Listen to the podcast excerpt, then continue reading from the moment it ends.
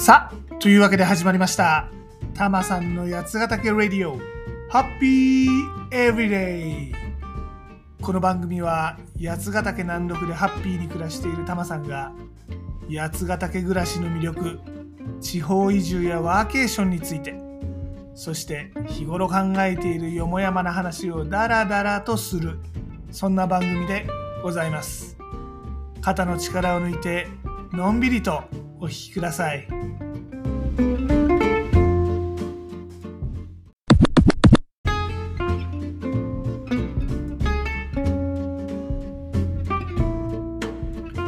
今回はタマさん日帰り温泉施設でワーケーション楽しんできたよってお話ですこれね実は年末年始のエピソードなんでちょっと前の話なんだけどでも試してみたらこれすごく快適だったんで皆さんにもちょっとお伝えしておきたいなって思いました。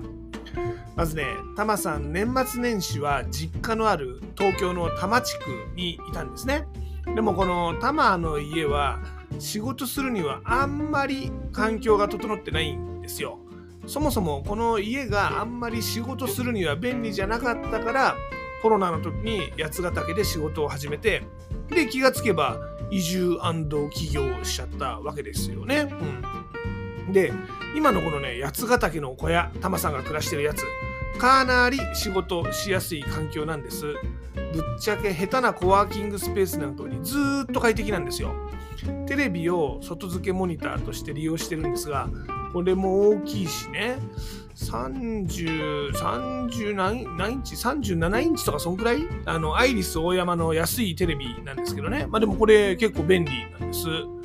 で、ちゃんとしたモニターじゃないんで、解像度がちょっと低いんですけど、でも、その分文字が大きく表示されるんでね。あのね、タマさんももう老眼ですからね、これはこれでいいんじゃないかなと思っております。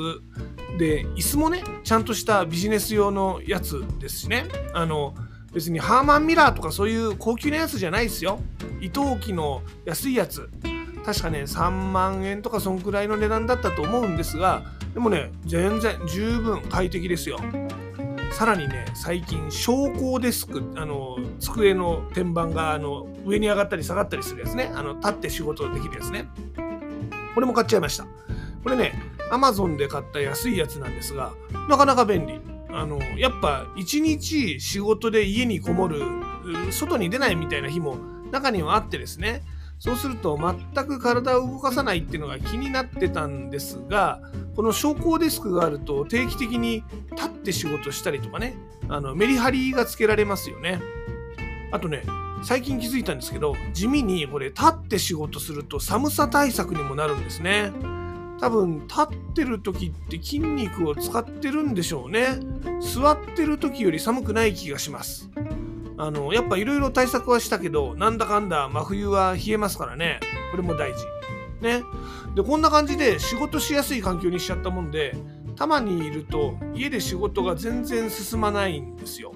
でこれあかんってことで普段はコワーキングスペースに出かけてます。あの立川のスタートアップハブとかね。あの他にも適当に首都圏のお手軽ワーケーションに出かけたりもしてました。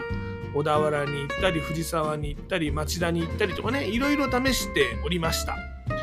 でいろんな街のコワーキングスペースもそれなりに快適なんですがさすがにね年末年始ってどこも営業してないんですよ。でうーんこれはどうしようと。いやまあね年末年始ですからね仕事はすっぱり切り捨ててぐーたら食っちゃね飲んで食って寝るみたいな生活でもいいんですけどでもまあなんだかんだで積み残してる仕事ってあるわけですね。でどうしよっかなとまあ最初の2日はぐーたらしてたんです。もうほんとねダラダラゴロゴロしてたんです。でも不思議なもんでねこれ2日間ぐーたらしてたらなんかねアイディアが降りてきたんですよ。あこれちょっと試してみちゃおうかなみたいな感じのアイディア。でもなんか家じゃなかなか仕事になんないよねとどうしようかなと。まあ都市部にいるんならファミレスとかねカラオケボックスでも仕事はできます。ガストとかねちょっと席狭いのがあれ残念なんだけどあと時々あの猫ロボットがどうしてにゃーとかってあれ邪魔なのがちょっと残念なんですけどでもあの電源と w i f i がある。これはありがたい。あとはカラオケボックスも悪くはないんですが年末年始だとリアルカラオケガチな人とかたくさんいそうじゃないですか。でまあどうしよっかなって考えてたらこれもまたね降りてきたんですね。ひらめいちゃったんですね。そう。日帰り温泉施設ですよ。実はねタマさんの家のすぐ近くにあるんですよ。日帰り温泉施設。これね極楽湯ってやつなんですけどね、まあ、これチェーン店なんで全国あちこちにあります極楽湯。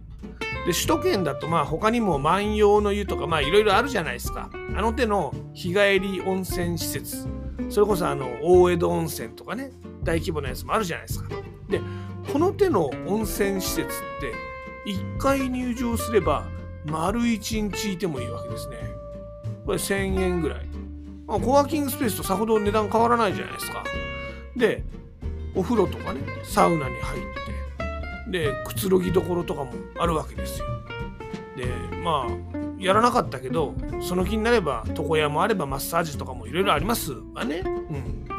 でこのねお食事どころこちらにはですね電源も w i f i もあるわけですね。ほほならばもうこれは立派なコワーキングスペースと呼んでも良いのではなかろうかと。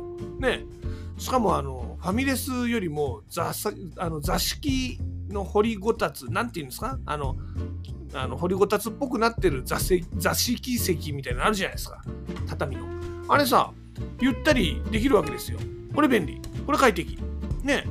まあお食事どころに入って何も食べないってわけにもいかないからちょっとおつまみとか注文しますけどね。でね仕事していやなんかちょっとぱいコンテンツ作って肩凝ったなーなんて思ったらお風呂でリラックスですよ。ねサウナで整っちゃうっていうのもありですよね。タマさん整ったことないですけど、ええ、案外これねお風呂に入っている時ってねリラックスしてるからかアイディアも湧いてくるんですね。まあ別にアイディアなんか湧いてこなくたってお風呂気持ちいいじゃないですか。これねお風呂上がってさっぱりしたらねまたちょっとお食事どころでお仕事しながら、まあ、今度はねちょっとホッピーなんか飲んじゃったりしてね。これがまた最高なんですよ。で実はねタマさんあのそもそもこの温泉とワーケーションって結構相性がいいなとは思っていたんですね。この間別府に行った時もああこれいいなって思ってたんですけど温泉ってほらリフレッシュできるじゃない。でもそんなに長い時間潰さないじゃない。まあ長くても1時間くらい、まあ、サウナとか入ったらもうちょっと長いかな。でもワーケーションでさほら海とか山とかに行ってねなんかちょっとこの土地ならではのアクティビティでも楽しもうかなとかっていうと、ま、半日とか場合によっちゃ丸一日使っちゃうじゃない。まあだからねこの温泉宿それもあの外湯があちこちにあるような町ね例えば別府とかさ草津とかさ渋温泉とか野沢温泉とかねまあそんでちょこっと仕事の合間にブラブラ1時間ぐらい外湯散歩してお風呂に入ってでリフレッシュしたらまた仕事に集中するっていうやつ。これなんかいいんじゃないかなと思うわけですよ。なんつうのかしらこの文豪が温泉宿に缶詰になって仕事してるのと同じような感じじゃない？もうなんか川端康成的？あんまり川端康成って読んでないんだけど。もうなんかノーベル文学賞並みにこれねバリバリ仕事できちゃいますね。うん、まあとはいえ別府とか草津ってのはね思い立って急に行けるってもんでもないちょっとハードル高いですよね。でも日帰り温泉施設これねきっとあなたの町にもあるんじゃないでしょうか。まあ大体どの町にも首都圏ならありますわね。これですよこれ。もうね歩いてもしくは電車私鉄でね23駅ぶらりと出かけられる、まあ、それで行けちゃうわけですよこのぶらりで文豪並みワーケーションができるわけですね。これどうすか？しかもねタマさんのこの家の近くにあったこの極楽湯。漫画もたくさん置いてあるんですよ。仕事の合間に漫画も読めちゃう、まあ、その間はね仕事できないんですけどね。今回はねミステリーというなかれっていうやつをね初めてちょっと読んでみたらなかなか面白くてですね4巻ぐらいまで一気に読んでしまいました。まあ、まだね話だいぶ途中なんでまたお風呂に行ってちょこっとだけ仕事してね続き読まないとね結構あれ関数多い漫画なんすわ。まあ、ちょっとね最近タマさんほらパーマ頭になりましたんでこのミステリーという中で主人公が結構親近感湧くんすよ。くしゃくしゃ頭で。ねえ。温泉ワーケーション。実は首都圏でもお手軽に楽しめちゃうんですよ。やってみてはいかがですか？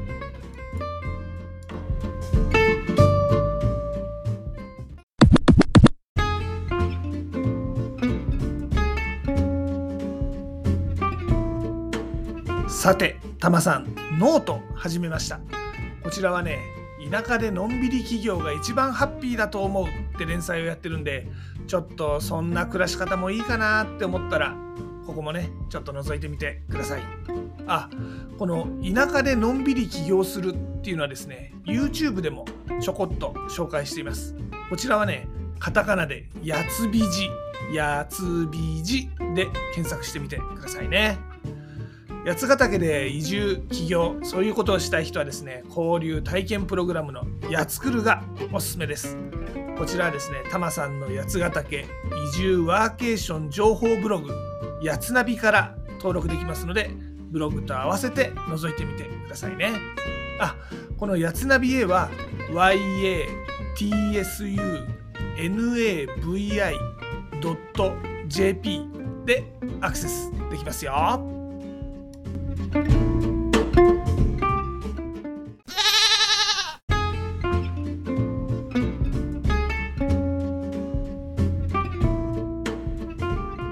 今回のエンディングテーマですがザ・ドリフターズのいい湯だなビバノンロック。こちらをお届けします、まあ、かつてね一世を風靡した8時だよ全集合のエンディングでございますね。あのババンババンバンバンハビバノノンノってあれですね。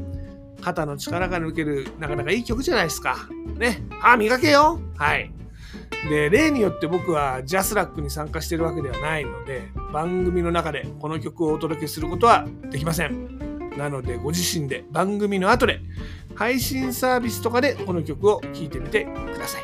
でもちょっとだけお手伝いさせていただきます。アレクサザ・ドリフターズのいい湯だなビバノンロックかけて。ではごきげんよう。また次回。